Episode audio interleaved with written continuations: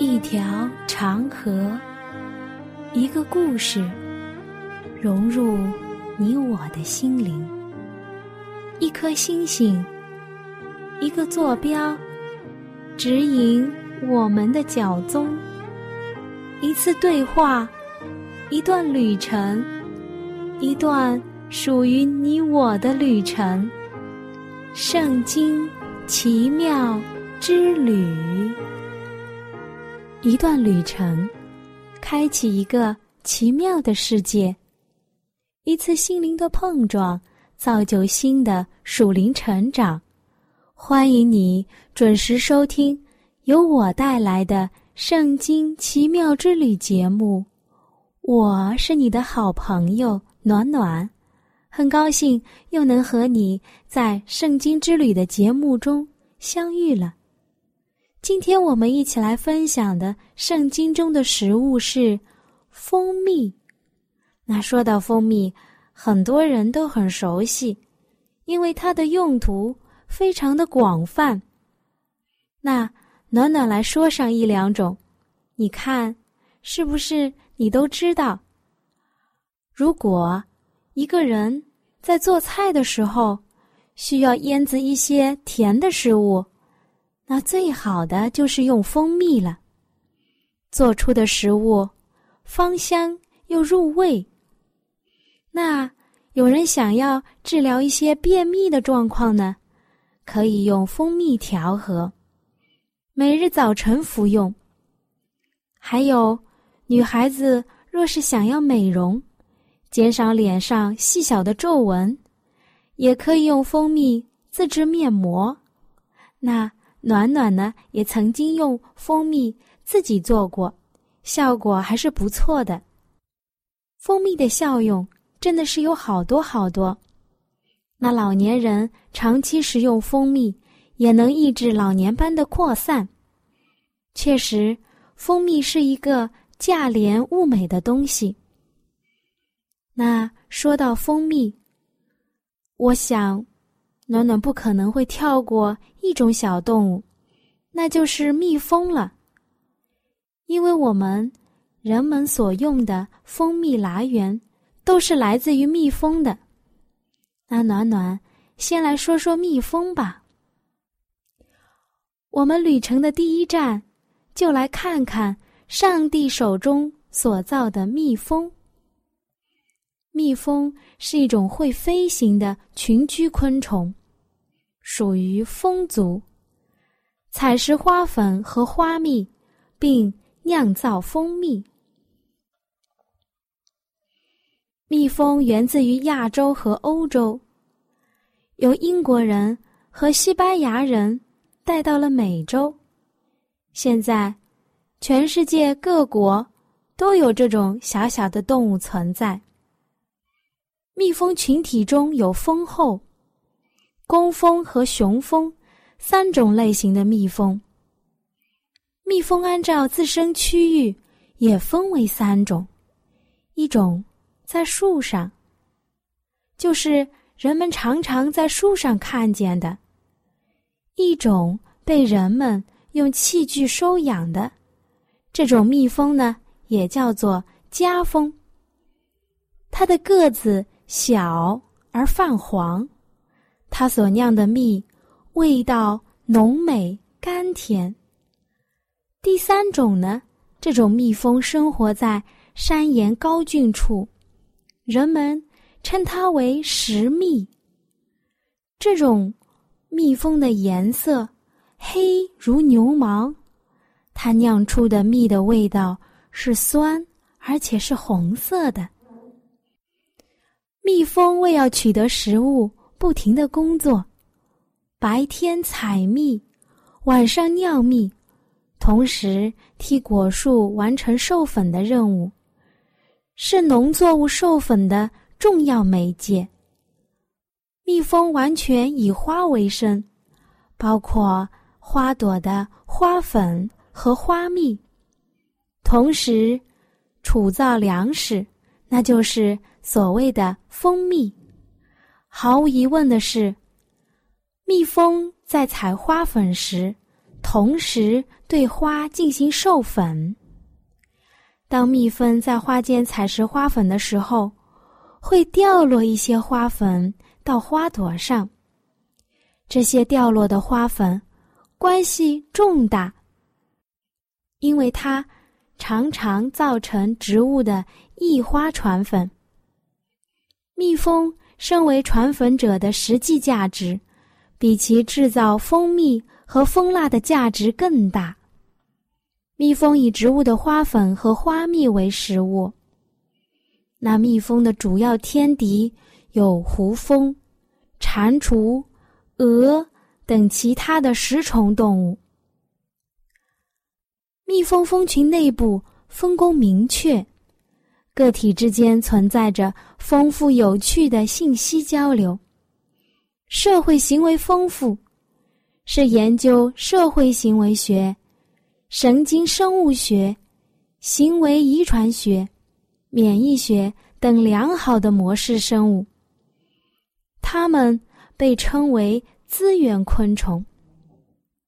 以上就是暖暖收集的蜜蜂的资料，我相信你肯定知道的也很多，那我就不多说了。好了，我们接下来就要看一下蜂蜜了。蜂蜜又称为冬酿，主要是因为蜜蜂采集和酿造的艰辛。在宋代大词人苏轼的一首诗中，就曾经这样写道：“井底屠苏尽旧方，床头冬酿压琼浆。”意思就是，酒窖里按照传统的方式炮制的屠苏酒，若是再加上蜂蜜的话，它的滋味就远远超过了神仙喝的美酒。在这首词中所说的“冬酿”，就是特特的指蜂蜜。蜂蜜是由蜜蜂采集植物蜜腺分泌的汁液，经充分的酿造而成的。中国大部分地区均有生产，以稠和、味道纯正、清洁无杂质、不发酵为佳。蜂蜜的主要成分是糖类，其中百分之六十到百分之八十是人体容易吸收的葡萄糖和果糖，主要作为营养滋补品、药用和加工蜜饯食物和酿造蜜酒之用。同时呢，蜂蜜也可以代替糖做调味品。以上的这些小资料是暖暖在百度上搜索的，同时，暖暖也查了一下我国古代的文献资料。蜂蜜这个字出自于《名医别录》，上面有这两句话：“石蜜，生五都山谷、河源山谷及诸山石中，色白如高者良。”有一个古代的人叫做陶弘景，也曾经这样说过：“石蜜即岩蜜也，高山岩石间所作。蜂蜜色青赤，味小简，食之心烦。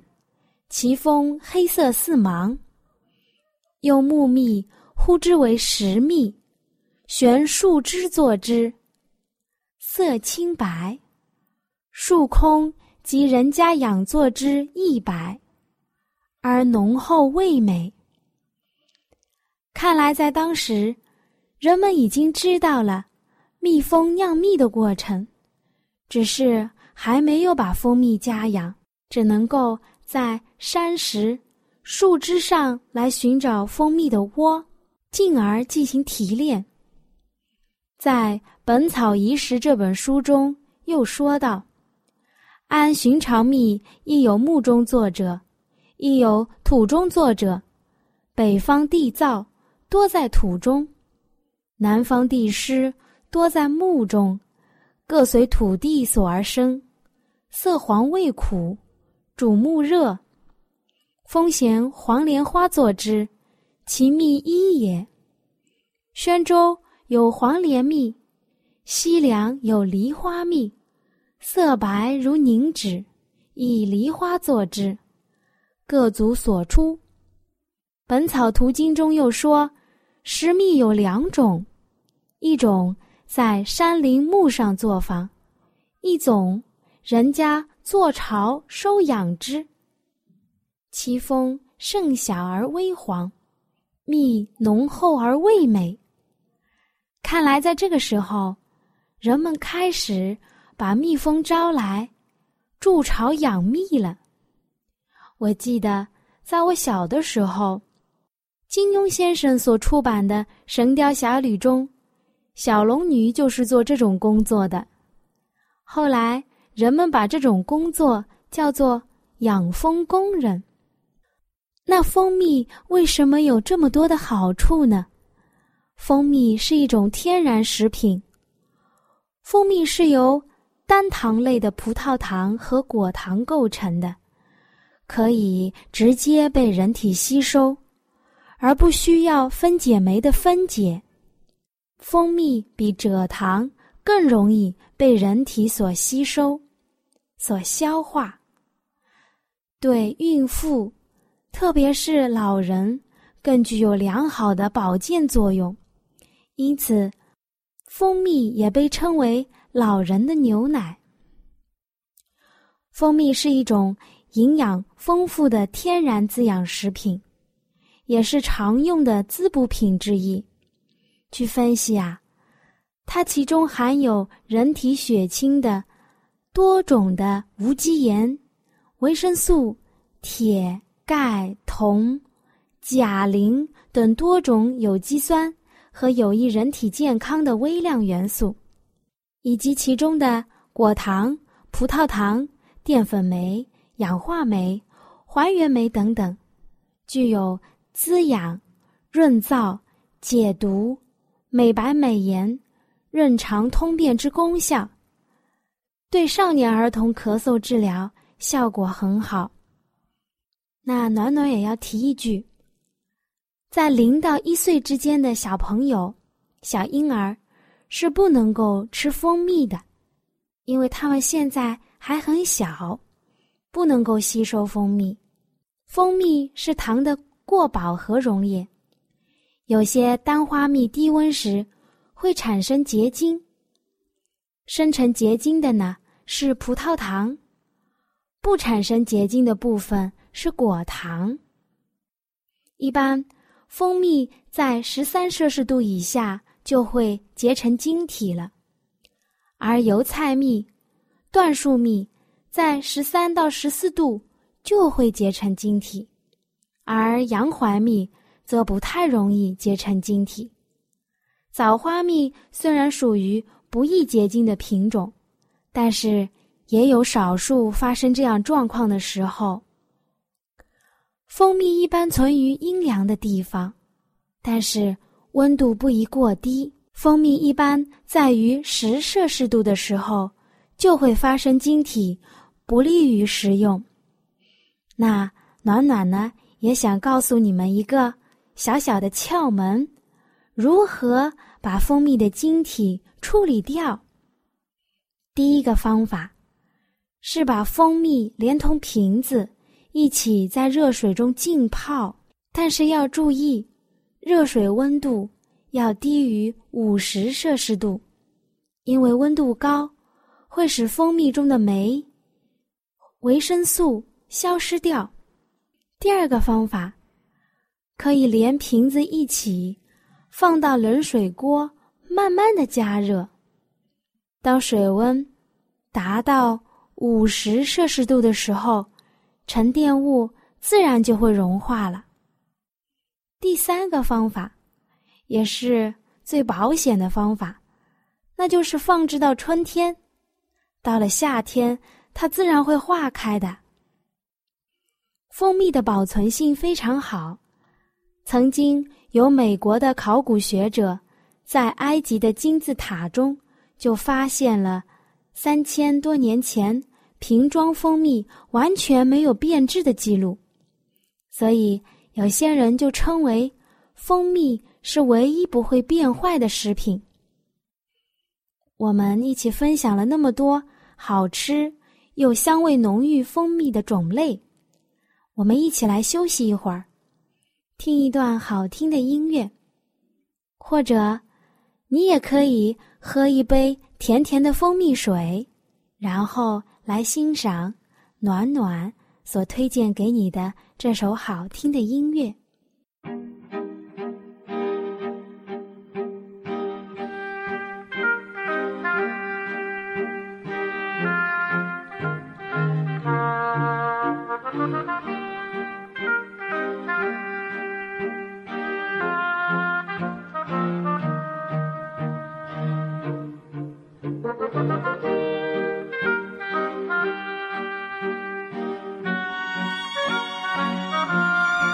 好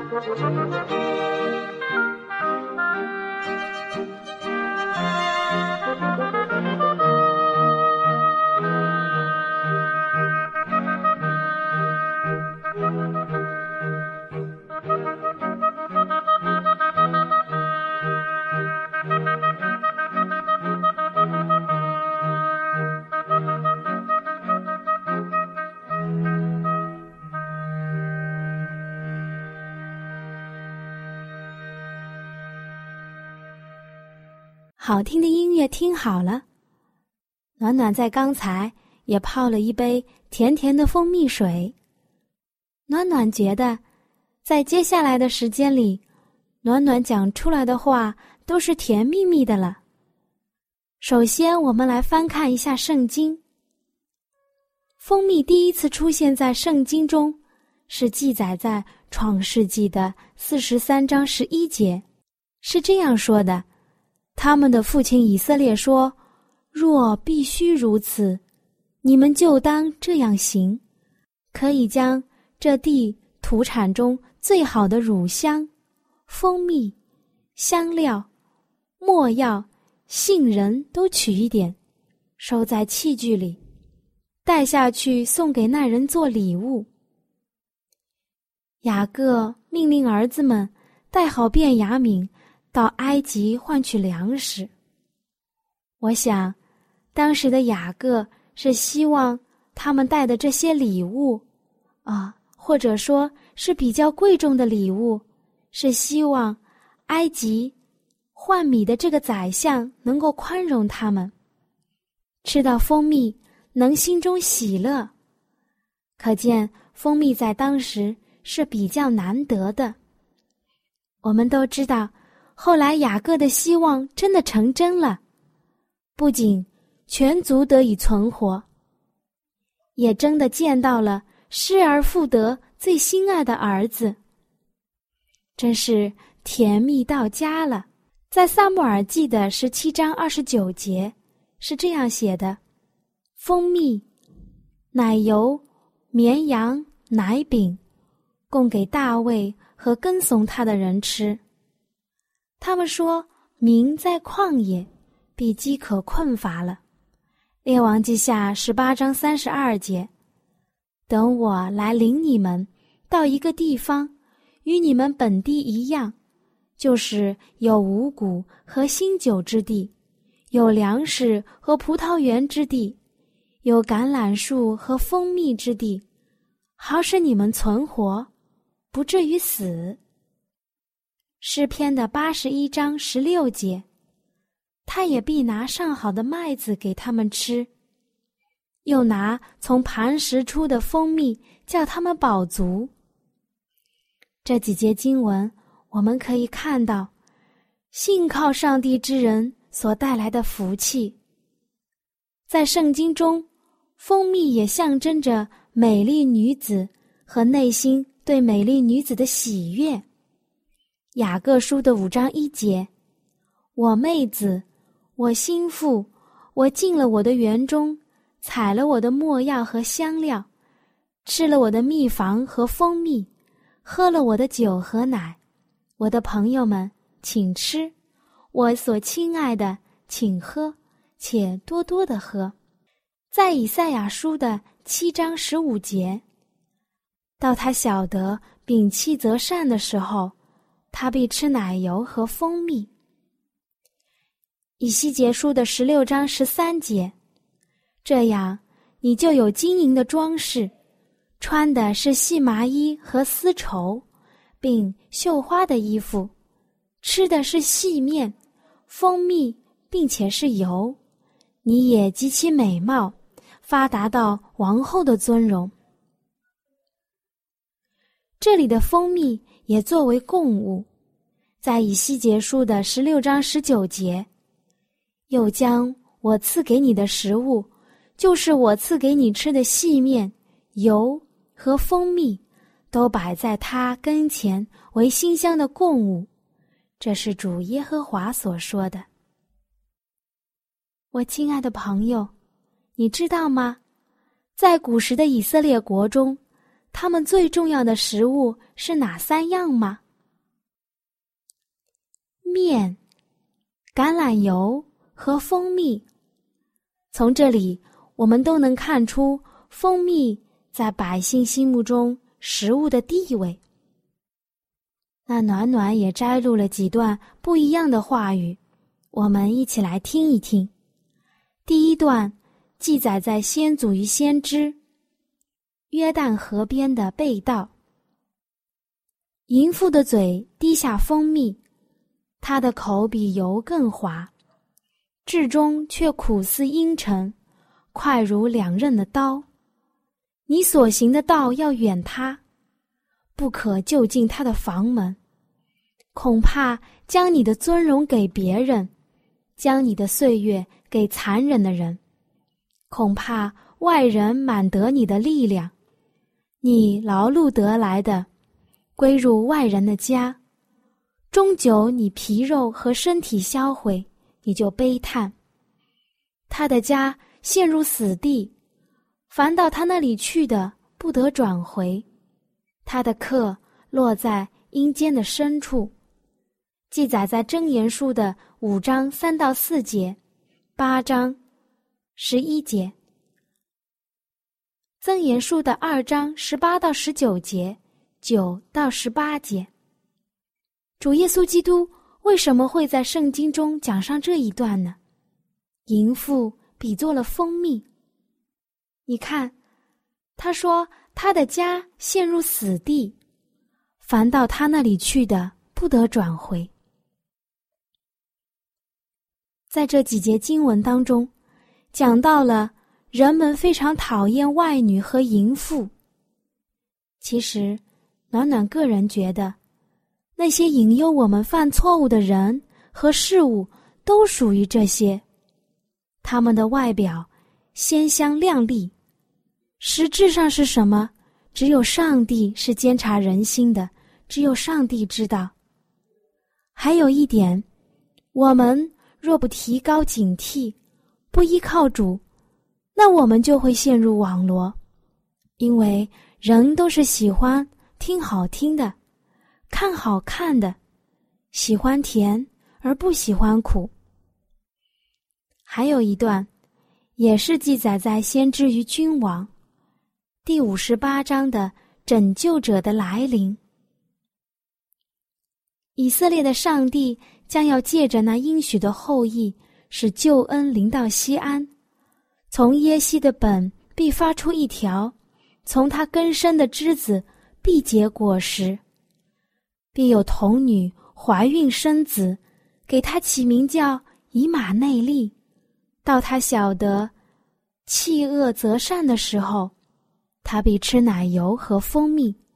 以赛亚书的十一章一节，七章十四到十五节。这一段是暖暖非常喜欢的一段。你看，上帝明明就对我们的人生。做了最好的安排，要耶稣来与我们同住，住在我们中间，为要拯救我们，使我们有盼望。说到这里，你心中是不是充满了对主的感恩和赞美？今天的分享就要结束了，愿你和我都能在主里面吃到最丰盛的宴席。就像是蜂房下滴的蜜一样甘甜。你来看，小小的蜜蜂辛勤的劳动，在传播花粉的事情上恪尽己责，没想到还能用自己的工作所得来的果效养活自己，并且使得别人受益。我们得到了主宝贵的教训，使我们能有进入天家的福气。那如果我们能从身边的小事情做起，将真理的甜蜜传给别人的话，你自己也能得到，上帝也心欢喜。要知道，我们的工作可是有专业术语的，那就是甜蜜的事业。愿你，愿我，都能在此得到，并且能分赠给别人。阿门。我亲爱的朋友，你听了这期节目之后，内心中对圣经感兴趣了吗？或是对造我们的主有新的认识，又或者有深深的感动？那就让我们献上我们心中的感谢，谢谢天父你的带领，也求主带领我们下一期相遇的时间。那如果你有新的想法，新的认识，或者你觉得你有不一样的看法，或者是暖暖讲的不完全的地方，你都可以用写信的方式告诉我。好了，我们下期再会。喜欢今天的节目吗？或是您错过了精彩的部分，想再听一次，可以在网上重温。我们的网址是。x i w a n g r a d i o，希望 radio，或是找旺福村也可以找到。记得把好东西介绍给您的朋友，与他一起收听。